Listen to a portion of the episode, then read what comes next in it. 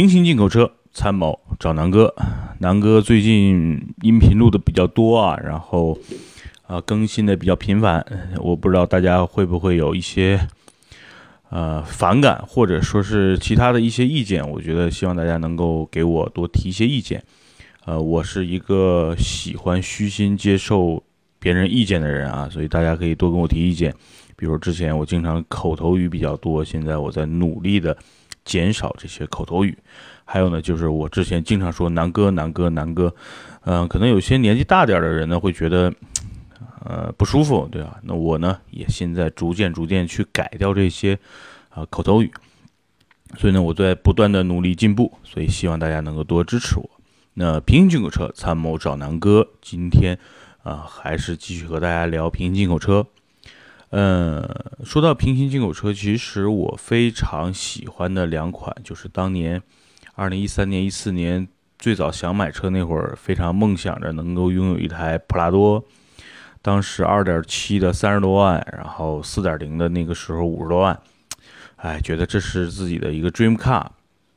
但是随着这个自己的年龄的增长和对车型的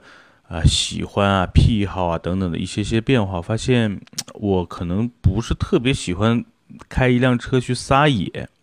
反而会注重一些舒适性啊、安静性啊等等的一些，所以普拉多就不是我的一个 dream car 了。那这次就去年九月份我去美国，在美国体验了几款车，跟大家分享过啊，一个呢是凯美瑞，一个呢是丰田的塞纳。那今天呢？我就跟大家聊聊这个塞纳。塞纳呢，可能对于大多数咱们同胞来说啊，应该是比较陌生的。毕竟这辆车只在美国销售，嗯，在国内基本上也很难见到，就是普及率不高。但是呢，无可厚非啊，它是一辆特别特别好的，在我眼里，它是一辆比 GL 八更靠谱的。宜商宜家的 MPV，怎么说呢？呃，目前的塞纳最新款已经发布了，但是美国也没上市。目前在市场上销售的就是2015款。呃，配置呢也很简单，就是呃两驱的低配，就是都是动力都一样，都是3.5的 V6 发动机，用的都是这个 RGR，就是和现在的呃汉兰达。包括顶配美国版顶配3.5升的凯美瑞，同样发动机的3.5升 V6 发动机，啊，一共就那几个配置，一个呢两驱的 L 版，然后然后呢两驱的 LE 版，然后四驱的 L 版，其实在美国就这三个配置，呃，非常简单，一个呢就是两二驱最低配，然后呃布座椅，就简单说布座椅卤素灯。然后不是电动门儿，呃，但是呢，动力呢完全足够，空间足够。然后两驱的 LE 版本呢，就是增加了一些，呃，比如说氙气大灯啊、透镜啊，嗯，用的是电滑门儿。呃，目前上在保税区，也就是说平行进口车，呃，目前主要卖的就是这个，呃，这三款其实都有啊，主要卖的是中间配置这个车型。因为买塞纳大概有三类人，第一类呢是买这个车买最低配，因为售价呢在国内要四十万以上了啊，毕竟它排量大，呃，四十万，然后很多人买最低配，然后再拿到改装厂把所有的配置都换了，比如刚才说的电动的滑门啊，电动后备箱啊，然后把所有的座椅都包上真皮，方向盘呢换成这个真皮的多功能方向盘。呃，把里边的一些啊仪表啊、导航啊、倒车影像、雷达这些，反正通通都换掉，因为这些东西用改装厂的话来说都非常非常的容易，流水线作业几天，大概一两天的功夫。如果是单独你一辆车的话，如果流水流水线作业，比如说一批车大概十辆二十辆进来，啊，这改装厂可能用几天时间就把这批车就搞完了啊。所以呢，这是目前销售量比较大的，因为它价格最便宜的。那中配和高配呢，其实也有它固定的人，有一些像南哥这种不太喜欢改装，就喜欢用原厂的，又喜欢四驱，那我可能直接就买个二零一五款的四驱顶配的啊塞纳，啊，基本上该有的都有啊，比如真皮方向盘啊，导航啊等等，那呃导航没有啊，像真皮方向盘啊、真皮座椅啊，然后电动滑门啊，呃基本上就够用了。所以大多数人不愿意改装的人，基本上就会花将近五十万买这辆车。那另外呢，中配的也是也有一些客户的，毕竟它有一个电动滑门嘛。嗯，说说这个车的特点吧。其实我感觉就是怎么形容它呢？车长五米零八五，宽度一米九八四。高度一米七九六，轴距呢三米零三零，基本上和现款的 GL 八，包括之前我刚说过的这个蔚来汽车啊 ES 八尺寸是差不多的。它是一个全尺寸，或者说叫一个标准尺寸的一个多功能的 MPV，坐满七个人的状态都很舒服，同时保证了后备箱还有一定的载物空间。所以呢，这是一个非常实用的，比目前在国内销售的奥德赛、艾力绅要要要好几条街的一款 MPV 啊。第二呢，就是动力，3.5升二 GR 这款发动机和汉兰达是同款，动力输出绵绵不断，六速的现在是 6AT 的变速箱啊，非常平顺，所以这款车开起来是一个非常一驾一商的，就是开起来非常舒服，动力呢。完全足够跑长途呢，也没有任何的压力，同时又保证了一定的舒适性、安静啊，包括这个丰田的口碑啊，就是这个车开起来省心。嗯，油耗呢，加油呢加九十二号油，所以养起来也比较便宜啊。所以可能这辆车在国内因为排量大嘛，那买起来会比较贵一点，但是养起来会非常便宜。所以呢，就是现在不少家庭，尤其是一些。哈美族啊，就我身边一些朋友，就原来阿里巴巴的，家里有孩子有两有二胎的，很多都选择塞纳了。所以呢，我觉得塞纳是一个，嗯，性价比不算高吧，但是性能或者是稳定性，包括舒适性，是一款值得推荐的车。那这几这辆车还有一些特点，我简单说一下，就是。